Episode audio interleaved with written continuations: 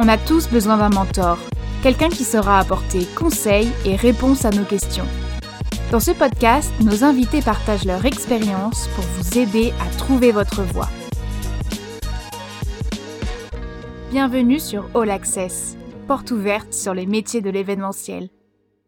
Je suis Émilie, Content Manager chez WizEvent et pour cet épisode, je suis accompagnée de Serena, étudiante au sein de l'EFAP, l'école des nouveaux métiers de la communication. Bonjour à tous. Nous accueillons aujourd'hui Jean-Paul, directeur du Festival des Eurokéennes. Bonjour Jean-Paul. Bonjour. Alors est-ce que pour commencer, tu peux présenter à nos auditeurs les Eurokéennes en quelques mots? Bah, c'est un festival euh, de plein air, euh, de musique, hein, qui se passe le premier week-end de juillet et depuis euh, bientôt 30 ans. je compte pas les, les épisodes, les éditions annulées, mais c'est ça, et qui rassemble, qui déroule sur 3 quatre jours, et qui rassemble environ, on va dire 135 000 personnes par, par édition, et qui est on va dire un peu un, ancien dans la, cartographie des, festivals de, musique, puisque c'est musique populaire dont on parle.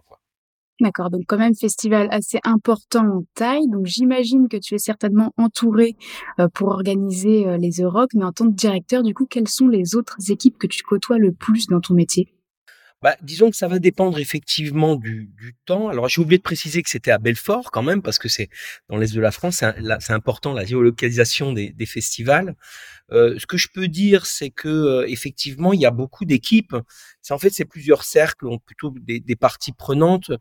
Il faut bien entendu, il y a l'équipe euh, qui est euh, qui m'entoure. Donc là, c'est neuf personnes avec les métiers euh, habituels programmation, administration, communication et ce qu'on appelle le commercial, partenariat, sponsoring. Mais en fait, ça c'est un premier cercle, c'est le cercle organisationnel. Après, il y a le deuxième cercle qui va être le cercle de ce qu'on peut appeler les intermittents, c'est-à-dire ceux qui ont en charge, j'allais dire, le, le montage technique du, euh, du projet. Et puis, on a d'autres parties prenantes, bien entendu, euh, qui vont être euh, les sponsors aussi, qui participent, j'allais dire, un peu à, à l'expérience. On a une autre, on a une, un autre pôle aussi qui est le, le pôle sécurité. Effectivement, le fait d'accueillir à peu près 35 000 personnes par jour, bah, ça nécessite effectivement une organisation de sûreté et de sécurité du public. Et pour ça, comme nous sommes euh, identifié comme grand rassemblement par la préfecture, ça nécessite effectivement une collaboration avec les gendarmes, la police, etc., euh, etc. Et puis encore une autre partie prenante aussi qui va être bien entendu euh, les artistes et leur entourage, c'est-à-dire les agences, ceux à qui on, on, on fait des offres pour, pour pouvoir accueillir ces productions. Et puis, il y a encore un autre cercle qui va être celui du cercle des associations, effectivement, qui vont nous aider à aussi euh, tenir des buvettes, etc., euh, etc., considérant quand même que le festival a une particularité, c'est qu'il n'a pas de bénévoles directement, mais il travaille avec des associations qui, euh, qui rétribuent. Donc voilà à peu près, j'allais dire un peu l'ensemble des parties prenantes hein. et aussi les mécènes. Je crois que j'en ai pas parlé, mais les mécènes au nombre de 140, plus, leurs invités, au sein d'un club des mécènes que l'on fait vivre aussi à l'année. Donc c'est comme plusieurs, effectivement, plusieurs parties prenantes, on va dire. En tout cas, on peut dire que vous êtes bien entouré. Donc euh, vous êtes directeur de festival, c'est un poste qui, qui requiert, je suppose, un grand nombre de responsabilités. Mais avant qu'on parle de votre métier euh, plus dans les détails, est-ce qu'on peut retourner un peu au commencement, donc euh, plus les études que vous avez suivies pour arriver à ce poste? Alors moi, je fais partie de la génération euh, qui a pas fait du tout euh, d'études euh, destinées à ça. Hein. c'est un peu le, hasard et j'allais dire l'intérêt pour la, la musique depuis très très longtemps, hein, depuis enfant, qui m'a amené à ça. Je suis, moi, j'ai fait des études de lettres et j'ai fait des études de, de graphisme, voilà. Donc avant d'être directeur de directeur de, de festival, euh, je travaillais dans la dans la communication et notamment euh, dans le graphisme, euh, voilà l'image de marque, etc. Mais ce qui m'a amené à cette affaire-là, j'allais dire effectivement, c'est le goût de la musique populaire et qui m'a amené peu à peu à organiser, on va dire un peu bah, totalement en bénévolat, des concerts un peu dans ma dans ma région. Et je suis devenu, je suis devenu progressivement conseiller artistique du festival des, des Ça, c'était dans la, dans la fin des années 90. Et puis suite suite à une on va dire une crise, mais les festivals en ont toujours à un moment donné des crises, soit des crises de croissance, soit des crises d'image. Euh, on m'a demandé effectivement de réfléchir à un nouveau projet pour les Eurokéennes. Et puis, euh, une fois le, le projet proposé, euh, on m'a proposé la, la, place de direction. Voilà, voilà en fait comment j'y suis, j'y suis arrivé. D'accord, vous avez vraiment évolué et vu plusieurs postes. maintenant, comment vous pourrez définir le poste du directeur de festival? Quelle est votre définition à vous? On va dire qu'on est, euh, on est à la fois. Alors, il y, a le côté, on va dire euh, un peu, euh, un peu paillette, sexy, en disant qu'on organise une une grande fête énorme avec effectivement plein d'artistes et tout ça.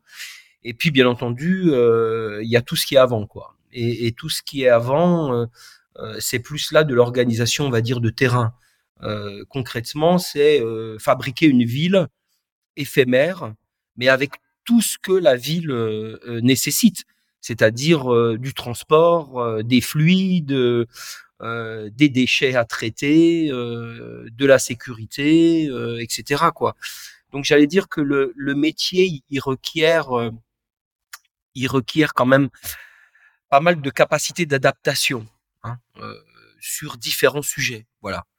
Et que si on veut bien entendu maîtriser l'affaire, il faut tout à la fois savoir quel est le nouveau groupe peut-être de hip-hop euh, américain en ce moment, euh, que de savoir euh, quelles sont les nouvelles directives en matière de sécurité, ou alors de, de savoir effectivement parler à par exemple à une marque pour savoir quel va être son intérêt à aller dans, dans un festival comme ça. Et du coup, comme euh, une grande majorité des festivals, en tout cas des grands festivals, les Eurocaines, ça se déroule pendant l'été, comme tu le disais en introduction, est-ce que tu peux nous parler des grandes étapes de euh, leur organisation, euh, grand pôle par grand pôle, trimestre par trimestre, si on veut? Alors, c'est vrai que maintenant, les, les choses sont un peu euh, précoces. Quand je dis ça, c'est que euh, on ne finit pas un festival pour en commencer un deuxième, enfin en tout cas une deuxième édition on est finalement tout le temps en train de préparer euh, les éditions d'après. Soit parce que euh, l'on parle avec des avec des, sponsors et qu'on étudie avec eux des contrats sur plusieurs années, ou parce que euh, des ce qu'on appelle des têtes d'affiche décident deux ans avant qu'ils seront en tournée et donc que nous on prépare déjà les, les offres. Et donc tout ça fait qu'on a un rythme j'allais dire, qui est peut-être au moins moins séquencé qu'habituellement. Néanmoins, on peut se dire que euh, quand on a fini une, on a fini une édition, on a euh, ce qu'on appelle effectivement les un rassemblement de, de tous les comptes rendus, voilà, de tous les comptes rendus de, de secteur. Et concrètement, c'est un peu la lecture de la plage, quoi, hein, pendant l'été, euh, puisque nous on ferme en, on ferme en août, mais bon, voilà, il faut il faut être prêt quand même dès septembre. Et à partir de là, on va rentrer dans une phase qui est vraiment la, phase de la construction artistique, c'est-à-dire vraiment faire des offres aux artistes, les négociations, et puis avoir une réponse pour pouvoir, euh, on va dire, euh, être prêt à peu près en décembre, un peu avant Noël, pour commencer à donner euh, des annonces, des premières annonces et, et, mettre en vente la billetterie. Et donc pour ça, ça veut dire aussi, et With Event en fait bien entendu partie, c'est-à-dire qu'on a tout de suite des, des questions d'ordre technique qui sont liées à la billetterie. Euh, à qui il faut vendre, sous quel canot il faut vendre, euh, quel prix on fait au CE, est-ce qu'on met des tarifs étudiants en place. Enfin bon, il y a un panel énorme de billetterie. Et bien entendu, et j'aurais peut-être dû commencer par ça, mais ça le fait en même temps, c'est bien entendu le budget, l'établissement d'un budget général, un budget prévisionnel qui est voté par notre conseil d'administration puisqu'on est une association. Donc en fait, ce ce, euh, ce budget, euh, pour nous, il est de, de 9 millions et demi d'euros euh, par, par édition. Donc, il nécessite quand même d'avoir, on va dire, un peu une vision très précise, ne serait-ce que, j'allais dire, du, du, de, de, la scène, du nombre de gens qui doivent travailler, enfin tout, quoi. Tout, tout, tout. Et ça, il faut le faire, j'allais dire, aussi rapidement que sérieusement, puisque c'est un peu le, le guide. Et une fois qu'on a ce budget prévisionnel et qu'on a finalement un peu les tous les secteurs qui sont identifiés. Donc, ça veut dire qu'on a déjà demandé un devis à telle boîte de sécurité pour savoir combien de personnes ils peuvent nous donner. Et ce budget prévisionnel va être un peu notre guide de lecture pour effectivement savoir où est-ce qu'on doit atterrir, quels sont nos objectifs, etc., etc. Et quand on a passé donc, j'allais dire, le cap de la mise en vente de la de la billetterie, et donc on arrive en janvier, eh ben là on a, on va dire, vraiment six mois qui vont être d'un côté la promotion de notre événement, les réseaux sociaux, euh, contacter des artistes pour qu'ils parlent un petit peu de nous et qu'ils fassent coucou sur TikTok, euh, mais aussi, j'allais dire, euh, vraiment rentrer dans le détail, c'est-à-dire la réunion avec les gendarmes, avec la préfecture, pour savoir quel est le dispositif, etc., etc. Et puis là, il y a des pôles qui commencent à se mettre en place. Il y a le pôle qu'on appelle recrutement, c'est-à-dire que nous, on embauche à peu près à peu près 500-600 personnes. Donc il y a un pôle recrutement qui va se mettre en place et qui va faire un appel au recrutement, euh, regarder les formulaires, etc., affecter les gens au poste. Puis de l'autre côté, il y a aussi euh, les mécènes. Qui, chez nous, mécènes sponsoring, ça représente 25% de notre budget. Donc ça veut dire qu'il faut aussi aller les voir, euh, faire le tour de tous les mécènes pour faire un appel effectivement aux dons et puis leur raconter la plus belle des histoires pour que pour arriver effectivement à les à les entraîner dedans. Et puis on va dire que à partir de juin, un mois avant, alors là on rentre vraiment dans le dur, c'est-à-dire que tout ce qu'on a imaginé dans les ordis, tout ce qu'on a imaginé dans nos têtes, tout ce qu'on a écrit, eh ben à un moment donné, voilà, pendant un mois, ça va commencer à se construire. Donc là, on va voir le village euh, se construire techniquement. Voilà des équipes. On commence en juin et on finit, le démontage se finit euh, en fin juillet. Voilà. Donc je suppose que dans, dans votre festival, vous recrutez beaucoup de stagiaires. Donc et même euh, des juniors euh, pour ce qui est euh, des personnes qui arrivent tout juste dans l'événementiel et qui souhaitent travailler pour votre festival vous les conseillez de postuler c'est quel moment de postuler pour vraiment suivre le festival du début jusqu'à la fin? Alors quand on dit plein il y a quand même des règles qui qui, qui limitent hein, le nombre de, de, stagiaires par rapport au nombre de d'employés on va dire en, en CDI il faut savoir que les stagiaires qui viennent chez nous en général c'est soit ce qu'on appelle des stages longs ils arrivent à peu près en janvier, donc pour à peu près six mois. Il y en a certains qui viennent pour deux mois. Il y en a certains qui viennent les plus jeunes pour des stages découvertes, je veux dire vraiment à la fin du collège pendant une petite semaine. On a aussi euh, on a aussi des, des gens qui viennent euh, en contrat d'apprentissage pendant un an. Alors dans quel secteur ils viennent? J'allais dire ils viennent aussi bien en communication, par exemple, donc réseaux sociaux, euh, communication générale. Il y en a certains qui viennent aussi en administration, c'est-à-dire qui vont être là auprès de l'administratrice pour suivre un petit peu les budgets, etc., les contrats. Il y a des gens qui viennent aussi en programmation euh, parce que ils sont plutôt dans un dans un registre artistique de ce qu'on appelle le booking, la, la, programmation. Il y en a aussi euh, qui viennent pour alors, c'est pas tous, hein, mais je, donne là les possibilités. Hein. Il y en a qui viennent aussi, bien entendu, euh, pour accompagner, pour être, euh, pour accompagner euh, tout ce qui va être la recherche de sponsoring, mécénat, etc. Voilà. Ce que je, ce que je peux dire quand même, sans, sans faire le fanfaron, mais disons que les expériences, les expériences de, de stage aux Eurokéennes restent assez fortes parce qu'on est une association les gens rentrent vraiment dans une dans une équipe et euh, en regardant un peu en arrière, euh, je pense que la plupart ça leur a porté vraiment chance parce que c'est un moment de c'est un moment de aussi de rencontre euh, où on se plonge ou peut-être on se dit oulala j'aimerais mieux aller dans ce secteur-là que dans ce secteur-là. Mais c'est une expérience à, mon avis que moi je recommande parce qu'elle est elle est assez forte en tout cas pour découvrir vraiment de l'intérieur notre affaire et puis vivre aussi un petit peu j'allais dire le guillemets, les joies et les stress euh, de cette, de cette organisation. D'accord, bah, merci. Vous nous avez donné vraiment une bonne visibilité sur tous les différents postes qu'il peut avoir euh, sur un festival. Pour revenir sur euh, votre métier directeur de festival, qu'est-ce qui, quelles sont les qualités à avoir pour être directeur de festival selon vous?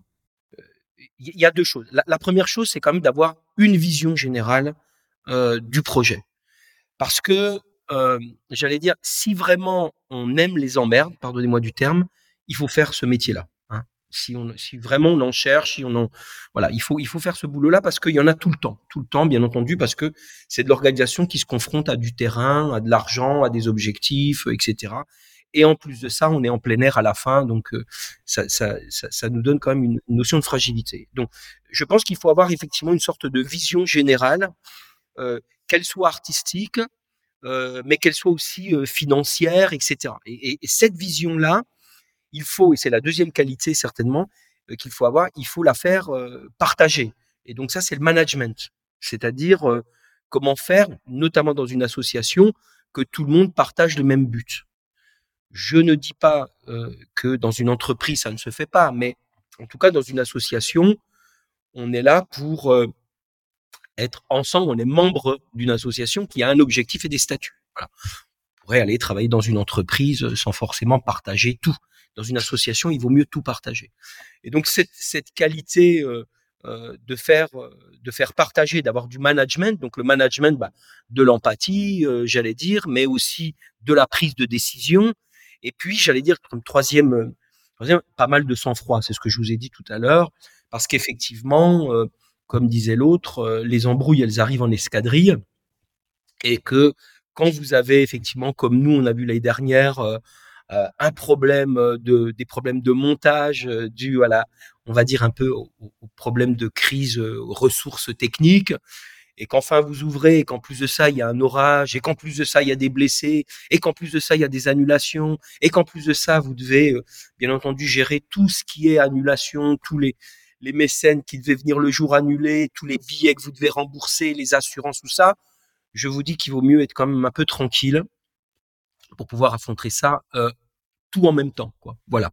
Donc effectivement, c'est pas simplement, euh, j'allais dire, une notion euh, technique euh, mais c'est quand même beaucoup de notions humaines, voilà.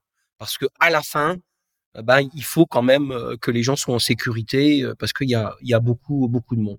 Et la toute dernière, si vous pouviez aussi me, si vous me permettez, je pense, c'est de relativiser aussi toute cette affaire-là. Voilà. Hein. c'est ce que moi je fais pour m'aider à passer tous les caps de stress. C'est de me dire qu'au fond, c'est que du, c'est que de la musique populaire. Voilà. Du coup, comme on l'a vu avec ton parcours, il n'y a pas forcément de chemin qui soit prédéfini pour devenir directeur de festival. Et c'est le cas d'ailleurs de beaucoup de métiers de l'événementiel. C'est souvent une histoire d'opportunités qu'on saisit ou non. Mais pour se créer des opportunités, je pense que ça passe par le réseau. Est-ce que tu es d'accord avec ça? Oui, je, pense qu'effectivement, ça passe par le réseau, mais c'est toujours un peu difficile de dire à quelqu'un euh, euh, de se faire un réseau quand on n'y travaille pas. quoi. Euh, moi, ce que je, ce que je crois surtout, et effectivement, même si je peux peut-être un peu euh, modérer euh, euh, un peu les propos, c'est que je pense malgré tout qu'il y a quand même euh, des voies, euh, des voies universitaires ou d'autres qui amènent à ce métier-là. la gestion de projets culturels, là il y a des licences, il y a aussi l'existe des choses de, sur le management, il y a beaucoup de choses finalement qui, a, qui amènent à ça. Après, ce qu'il faut voir aussi, et, et peut-être là, euh, sans, sans trop. Euh, mais il faut. Quand je parlais de vision tout à l'heure, c'est qu'il n'y a, pas une histoire, il n'y a pas qu'une histoire de technicité, quoi. Il y a, il y a une histoire effectivement de, de grande vision d'ensemble. C'est-à-dire, j'ai envie, euh, moi, c'était simplement partager la musique, voilà. Avec alors, je le faisais avec mes potes et puis après, je l'ai fait avec plein de gens que je connaissais pas forcément, mais c'est ça qui, pousse à ça, quoi. Euh, ce qui me pousse pas, c'est euh, de dire oulala, là là, je vais remplir une plaine euh, avec 35 000 personnes, quel pied. Non, c'est pas ça moi qui m'intéresse. Donc cette particularité là, à mon avis, il faut la conserver. Et puis je crois surtout, et c'est peut-être ça, ça rejoint la, remarque sur le réseau. Je crois surtout qu'il faut aller absolument traîner dans les lieux où il y a les fabrications de ces événements-là. Euh, que ça soit effectivement en stage, que ça soit en bénévolat, euh, simplement pour voir euh, comment on arrive à, monter un peu. Euh, s'il y a des choses qui nous embêtent ou s'il y a des choses qui sont bloquantes ou alors des choses où on dit oh j'aurais bien aimé être dans ce parcours de décision ou j'aurais bien aimé à ce moment-là parce que ma personnalité aurait peut-être pu servir. Je crois que c'est une confrontation entre une technicité qu'on apprend à l'école, mais surtout, j'allais dire, une personnalité. Voilà avant, je, dans les années 90, je vous le cache pas, les stagiaires qui venaient chez nous, c'était plutôt, euh, je dis pas les derniers de la classe, mais c'est ceux qui, c'est ceux qui étaient branchés que par la musique, et puis les autres, ils s'en moquaient. Et donc, en général, ils ne racontaient pas trop à leurs parents. Maintenant, on a des types de Sciences Po, quoi. C'est ça, hein, qui nous, des gens qui nous demandent des, des stages parce que parce que l'organisation de l'événementiel, c'est devenu quelque chose de très technique, etc. Malheureusement, il est bientôt l'heure de se quitter. Euh, on aurait pu continuer à parler pendant des heures. Je pense que c'est très intéressant et vous avez donné tellement d'informations. Euh, pour conclure, on peut, je vous propose de faire un petit jeu qui est très simple. Je vais vous poser des questions et le but, ça sera de répondre en quelques mots, en une phrase, donc euh, ce qui vous vient à l'esprit au final. Est-ce que ça vous va? Moi, ça me va, oui, oui, ça me va. Donc, être directeur de festival, c'est? Je cherche un petit peu. C'est être passionné. Les trois outils du parfait directeur de festival. Bah moi je dirais euh, sang-froid, visionnaire et euh, manager.